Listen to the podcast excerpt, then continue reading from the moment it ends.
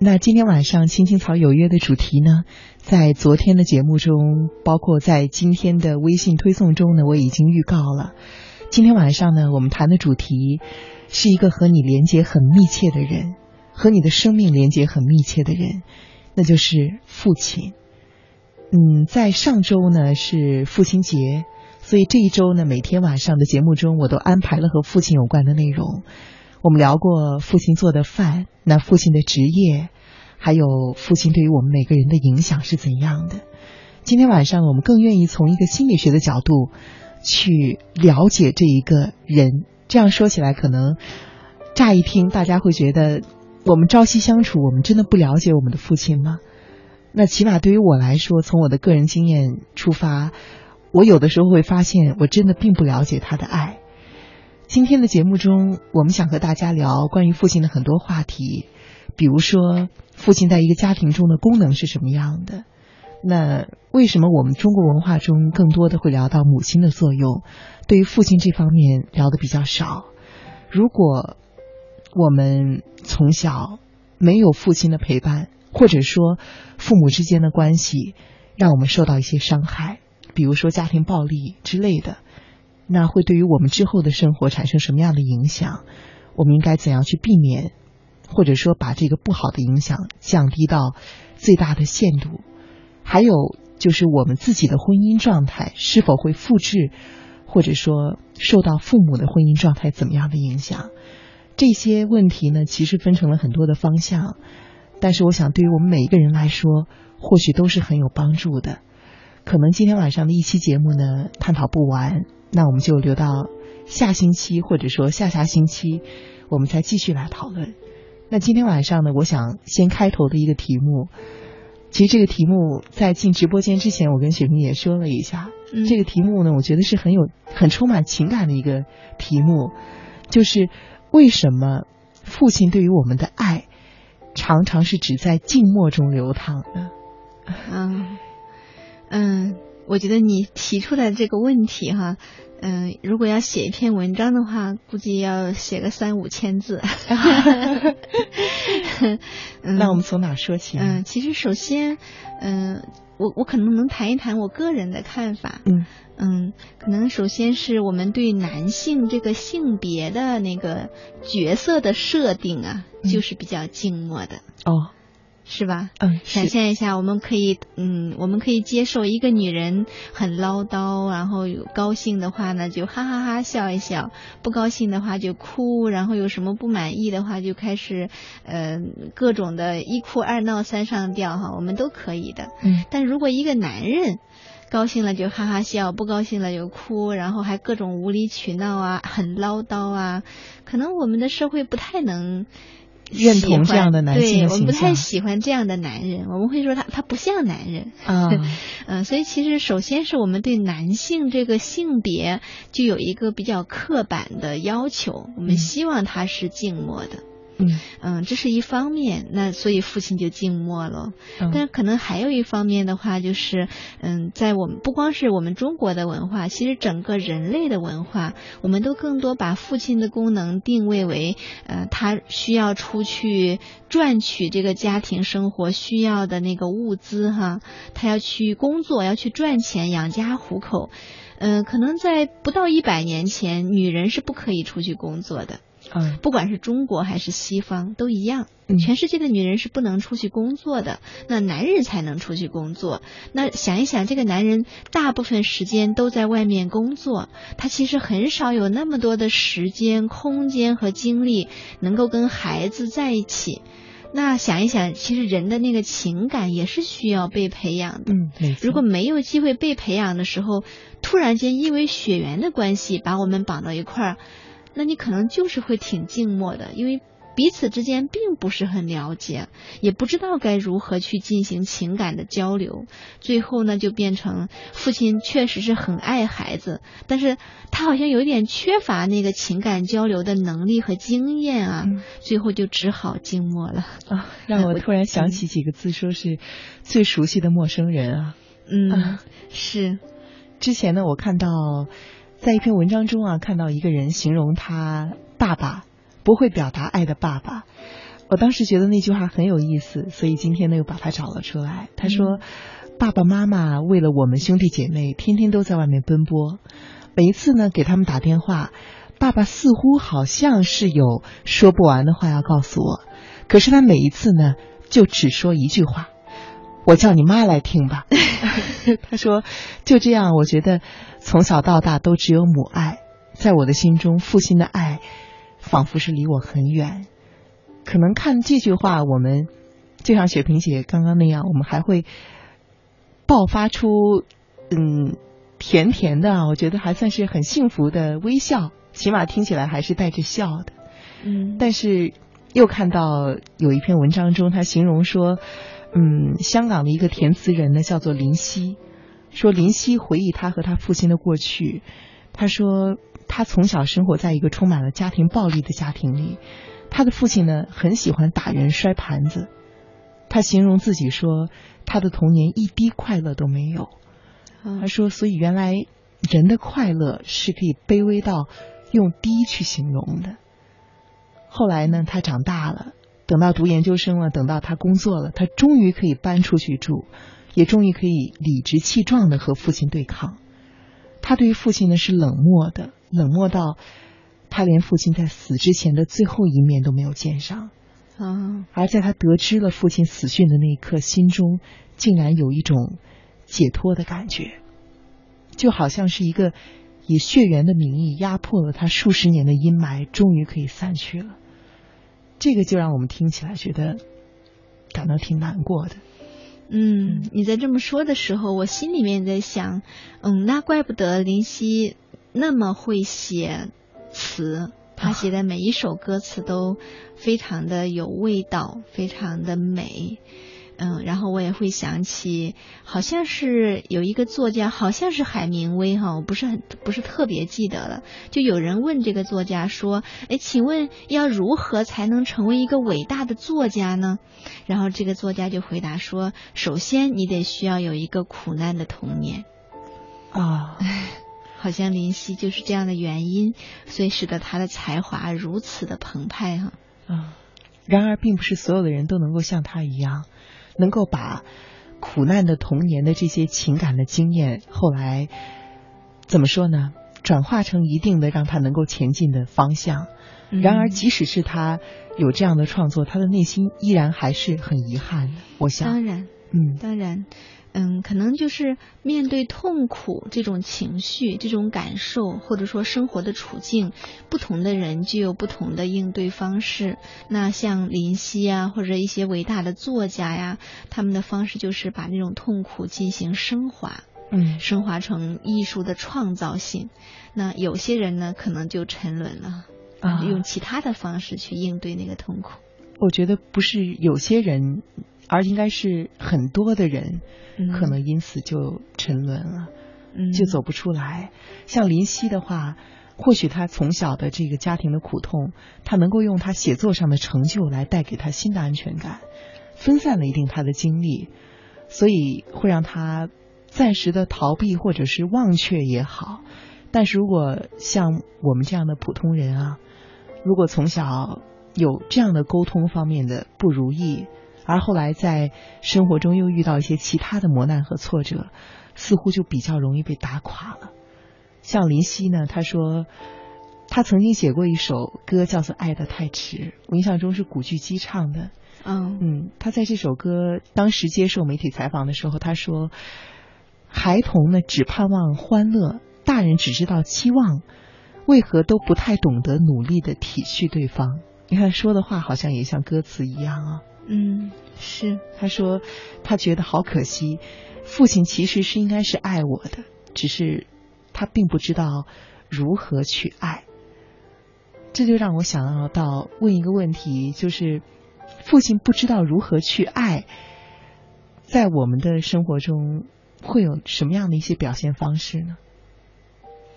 嗯，表现方式很多呀，比如说静默的父亲，嗯，就是他不知道该怎么去爱他的孩子；还有一些时候呢，就是打骂孩子。嗯，我觉得有一些当父亲去打骂他的孩子的时候，通常也是因为他对孩子有期望，但是又不知道该如何去表达那个期望哈，然后最后就会转变成愤怒，然后就去打孩子了。可是期望是爱吗？会不会觉得很自私呢？嗯，怎么说呢？我觉得爱有很多种形式，嗯，有时候呢，爱会被会被重新包装一下。有时候会把它包装成期待，有时候会把它包装成嗯一些伤害性的东西哈，比如说有的父亲会去想要塑造孩子的人生哈，嗯嗯，那可能这背后都是有爱的，当然有由于有太多的其他的东西被搅和在这里面哈，所以就会变成了嗯他本来以为是在爱，但是其实反而对孩子造成了伤害。通常这样的人都是因为他自己也没有曾经被他的父母爱过，哦，嗯，是这种，嗯，一种关系和连结的遗传，可以这样说，也可以这么说。比如说林夕的父亲为什么会去打他的孩子？哈，那很可能这位父亲在小的时候自己也没有被自己的父母亲爱过，也许他自己就是被打着长大的。啊，嗯，所以他，所以我们才会经常说，其实孩子就是父母的一面镜子，嗯，父母的言传有的时候没有身教的力量那么大。今天呢，在我的这个微信推送中呢，我写出来了一个问题啊，说会不会有一个时刻让你觉得，天哪，我怎么会那么像他？这个他呢是带引号的他，就是父亲，不管你愿不愿意。也许你的父亲身上有你很讨厌的东西，可是有一天在一个生活的瞬间，你突然发现，天哪，怎么我跟他一样呢？这种情况实在是太常见了。但是我看到今天呢，在十点钟的时候啊，王富江呢，他留言说。呃，当然并不是不好的那个方向。他说，说起父亲在我身上留下的影子呢，是我在唱歌的时候突然感觉到的。我发现，在我唱歌的时候，尤其是高音的部分，特别像他说话的声音。有的时候呢，我跟家人开玩笑说：“老虎不生狼儿子。”哎呦天！这听起来还是一个，听起来还是一个不那么悲伤的。挺挺开心的一个父亲对身上留下的影子，嗯。事实上，对于孩子来说，嗯，每一个人哈，我们会通过像父亲或者像母亲去完成那个心理上对父母亲的认同。心理学上有一个现象哈，就叫认同的现象。所谓认同，就是嗯，我们会不由自主的，就是非主观故意的去嗯模仿我们的父母亲。嗯嗯，这这本这些模仿可能除了语言啊、长相啊、基因、生理、你身体这些，我们可能还会在呃思想上，在价值观上，再有一些层面。有时候，哪怕我们在主观意识上觉得我特别不喜欢他这些，那其实你越不喜欢他的部分，反而会导致你关注他太多了。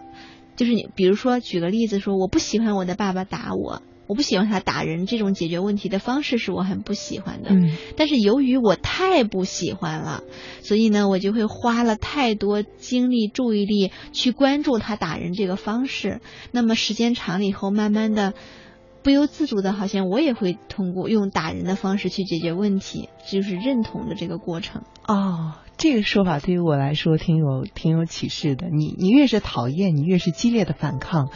其实你就越关注他，对你关注的太多了。嗯，那在电波前的朋友呢，如果有关于自己对于和父亲关系的任何的疑问，或者说困惑，或者说关于父亲这个话题，你有任何的随时随地的一些想法，你都可以直接写微信给“青青草有约”的微信公众平台。那电脑呢就在我和雪萍姐的面前，我们会第一时间看到你发来的消息和留言。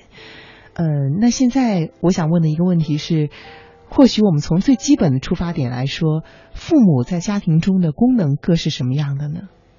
嗯，如果说是从心理学的角度来说，妈妈的功能，我我们是不是就不用再那么详细的描述了哈？因为我们已经说了太多了，呃，比如说妈妈会给我们一些呃安全感呀、依恋感呀等等哈。嗯，那其实我们比较少去谈论说父亲对这个家庭他主要的那个功能是什么。嗯，呃，比如说有国外的研究呢，就是有这样的研究成果在说，嗯。孩就是父亲，如果参与育儿的呃机会、时间、精力投入的越多，嗯，那其实他的孩子长大长大之后就会越自信。也就是说，父亲他是什么样的功能呢？他是一个力量感的一个存在，就是父亲他更多的给给这个家庭带来的是一个力量。嗯，然后而且是比较能有承担的那种感觉，因为他毕竟跟我们的社会的文化也有一些关系。嗯嗯，所以这个父亲呢，他会带给这个家庭呃安稳的感觉，然后安全感，而且这个安全是经济的、物质的。这和母亲带来的安全感有什么不同？母亲的那个是情情感的哦，情感情感的情绪的。依恋的那个安全，而父亲的安全呢是经济的、物质的，然后包括那什么，就有一个比喻叫什么“稳如磐石”啊，就那种感觉说，嗯，只要父亲在，好像我们就可以被保护。我们可以想象，在原始社会哈，在比较久远几千年前的时候，女性不能出去工作，她要在洞里面育儿的，那只有一个人可以出去工作，就是父亲。所以这么长时间的集体潜意识哈，我们就会能够感觉说，父亲可以给这个家庭带来经济的、物质的安全，同时他有一个力量感的来源，就好像如果有父亲在的话，我们有一种被保护的、被承担的那种感觉啊，所以我们才会经常说，是那种主心骨、顶梁柱，我们会有这样的形容。嗯，这其实也是一种力量感的。对，当然，某种程度上，这也是人类社会对男性这个性别的期待。我们会期待这个性别可以给作为一个家庭里面的男性，哈，成年男性一个父亲的位置，他可以给这个家庭带来承担的安全的、保护的力量的这些的东西。嗯，那我会我会在想啊，我们经常会说有一句话叫做“养不教，父之过”。嗯，这个是体现了父亲什么样的功能呢？嗯嗯，我在想，这种“养不教，父之过”的这句话哈，好像是因为是从古代来的嘛，在古代的时候，女性是没有机会受教育的。哦，所以是这个原因啊。对，就在那个时候呢，女人是没有机会受教育的，所以她不太能够承担起来。教育孩子一些做人的道理啊、知识啊这方面的功能，它是没有的，它只能给孩子一时哈。包括生活上的照顾，嗯，所以父亲呢，他是对外的一个角色，所以他才要承担起来教导孩子，呃，他的嗯知识啊、能力的培养啊等等啊，好像这才是父亲的。我觉得这个有历史的原因。不过我们嗯也会有一些有一些故事，比如说孟母三迁啊，嗯，或者说岳飞的母亲在岳飞的背上刺字啊，也会有一些其他的这些关于母亲的。母亲教育孩子的一种一种形容，但是在这些故事中，好像一般都是说父亲过早的去世，嗯，所以母亲好像是代替了父亲，承担了这一部分的功能。不过之前我看到有一篇文章中说，父亲在一个家庭里意味着一个规矩，嗯，他是一个规矩，这个规矩又怎么解读呢？嗯。嗯，对我你说的时候，我也我也会想起来，好像确实是说，呃，父亲可以给这个家庭带来一些规则感。